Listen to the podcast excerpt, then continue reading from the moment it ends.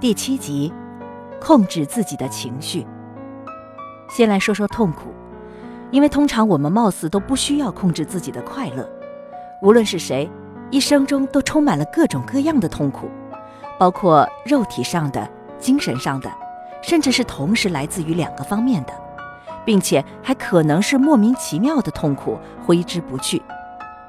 从小时候害怕打针的痛苦，到被小朋友们孤立的痛苦。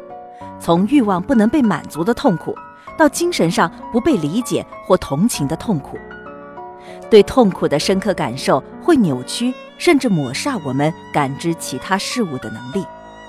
当一个人身处极大痛苦之中的时候，甚至有可能完全丧失对外界的感受。如果真的是孟姜女哭倒了长城，那么我猜那个时候你用针去扎她，她都不会体会到皮肤上的刺痛。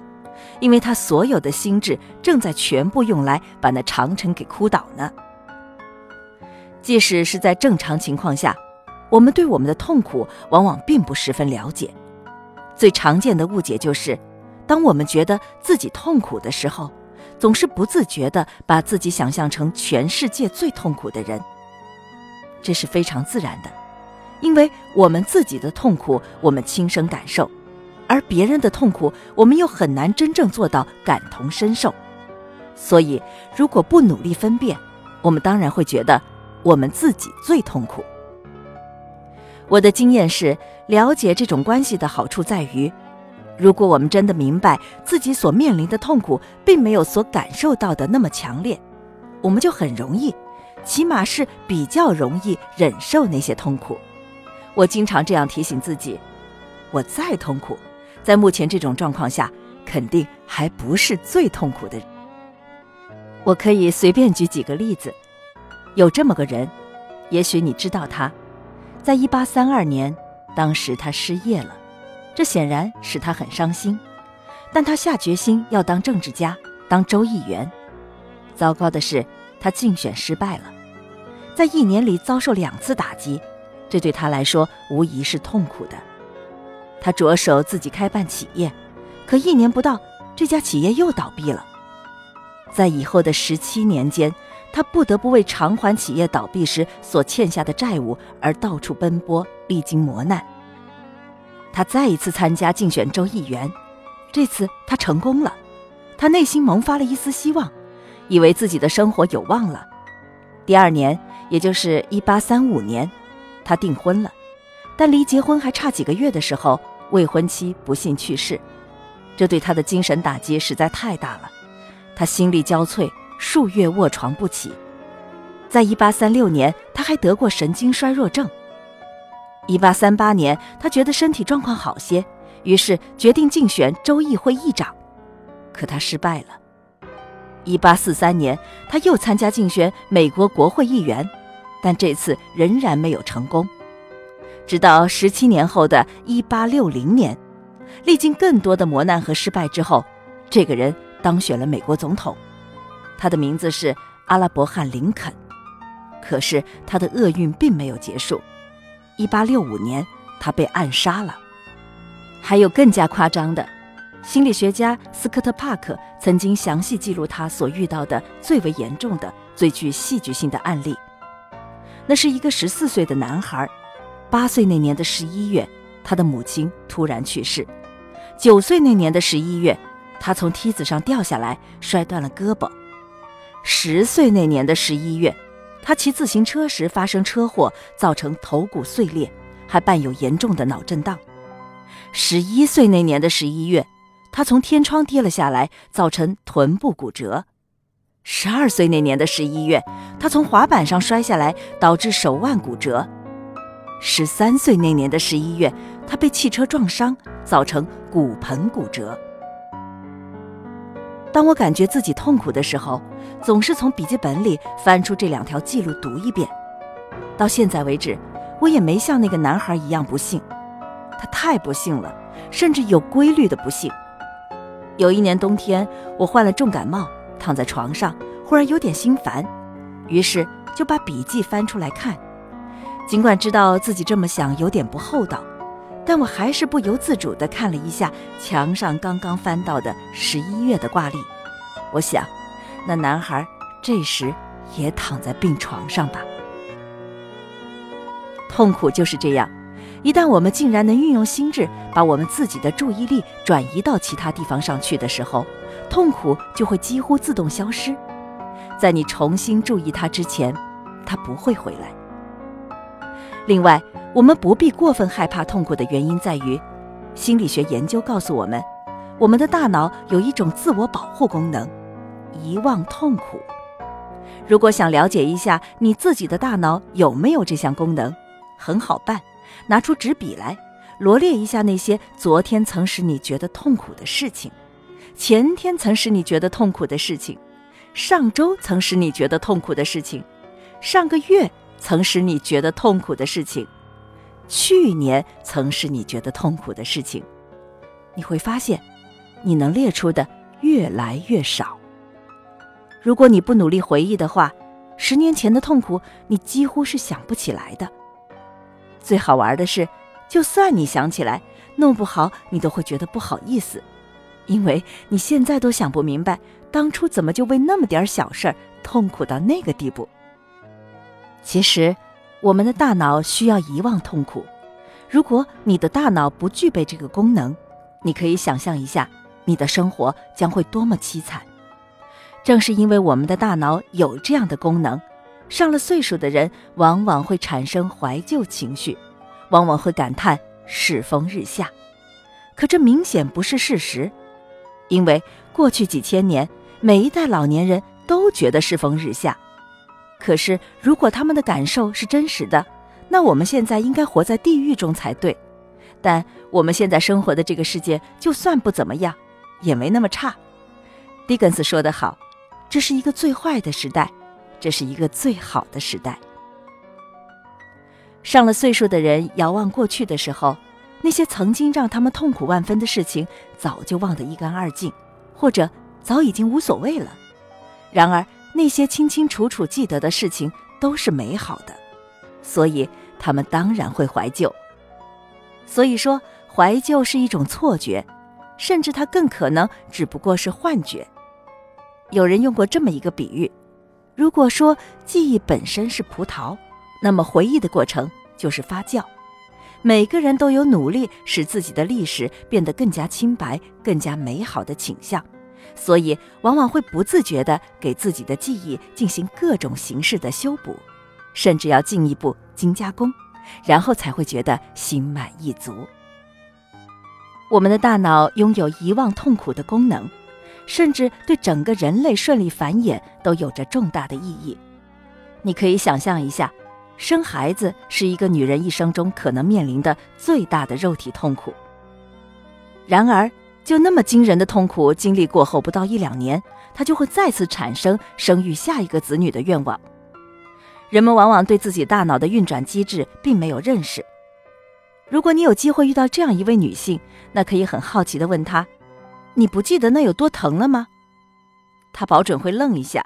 然后在下意识的慌乱中，她会给你一个莫名其妙的答案：“你又没生过孩子，你不懂啦。”作为一个可以运用自己心智的人，了解我们大脑所拥有的这种遗忘痛苦的机制之后，就可以解决另外一个因为反复出现而无法遗忘的痛苦。最痛苦的事儿之一，可能就是：“哎，我怎么道理全都明白，但就是不行呢？”谁都不愿意犯同样的错误，并且明白那是非常愚蠢的，但怎么又在同样的地方跌倒了呢？为此痛苦，深夜难眠，一遍一遍地骂自己。可是，一觉醒来，其实只不过是几个小时之后，就再次回到从前的状态，并无任何变化。甚至下次在深夜里暗骂许多遍之后，才想起来没多久之前就这样骂过自己，不禁长叹。哎呀，我怎么就这么没出息？怎么就会好了伤疤忘了疼呢？我在教书的时候，最为惊讶的体会之一是这个：为了真正解决学生的问题，我不得不重复，其实已经有许多老师早就前仆后继地给他们讲过的道理。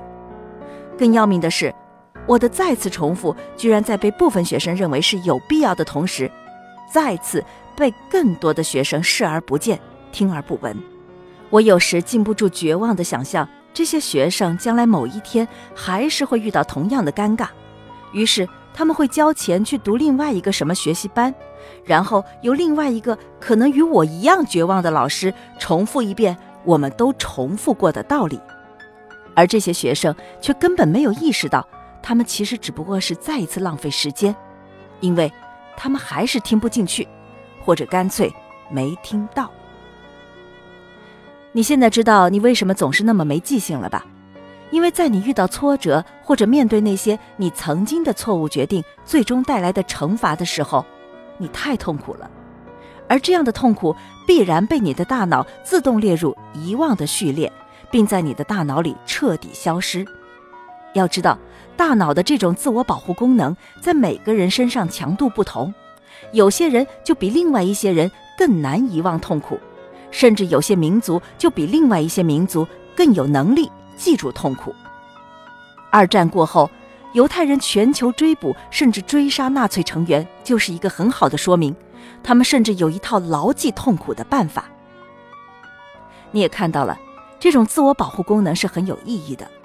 但是，如果我们对这种功能不加以控制的话，我们自己就会遇到尴尬。一个人遗忘痛苦的能力特别强的一个具体表现就是。这个人会很轻易的原谅自己。有两种办法很简单，却又非常有效。第一种办法是，当你面临尴尬的时候，记得一定要拿出纸笔来，把你所遇到的尴尬记录下来。当然，最好是记录在同一个本子里。这样的记录是非常有意义的，因为它会提醒你，这是你曾经遇到过的尴尬。如果你不用纸笔记下来，那你就肯定会忘的。然后还要养成一个习惯，定期拿出这个本子回顾一下。这个习惯往往会使你很有成就感的，因为你知道，甚至可以清楚地看到你已经有进步了。因为那个本子里记录过的很多错误，你都不再犯了。当然，不再犯那些错误的原因，是因为你在不停地提醒你自己。另外一个办法是。在面临尴尬的时候，尽量弱化你的痛苦，控制自己的情绪，不要被你的大脑的直接反应所左右。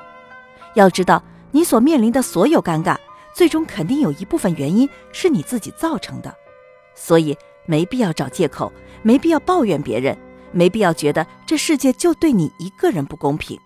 要记得，你并不孤独。肯定还有别人也在不同的地方、不同的时间遭遇过同样的尴尬和痛苦，但是有多少人能像你现在这样平静地对待痛苦，而又清楚地意识到你不能被你大脑的直接反应所左右呢？你这样一想，就释然了。只要你没那么痛苦，你的大脑就很难遗忘这个事件，更何况你早就把这个事件和经验记录在案了。想象一下吧。这两个简单的方法会在未来帮你减少多少麻烦，给你的未来节省多少时间。另外，尽管遗忘痛苦是我们大脑的自我保护功能，但是这种善意的功能也同样会有副作用。比方说，生活中我们肯定有些时候需要牢记某些信息，比如说你作为学生要准备留学美国，就要考托福啊等等等等之类这样的考试。这就意味着你要牢记起码一万两千个英文单词，这是很多人一辈子也不可能完成的任务。很多人并不了解自己大脑的机制，所以他们不由自主地被自己的感觉所控制。他们把背单词当做一件特别痛苦的事情，乃至于书店从来都有一大堆乱七八糟的什么呃年年改头换面的趣味记忆法呀，来满足他们想要摆脱痛苦的需求。实际上，他们不知道，正是因为他们把背单词当做痛苦的经历处理的结果是，每个单词的记忆都包含着痛苦。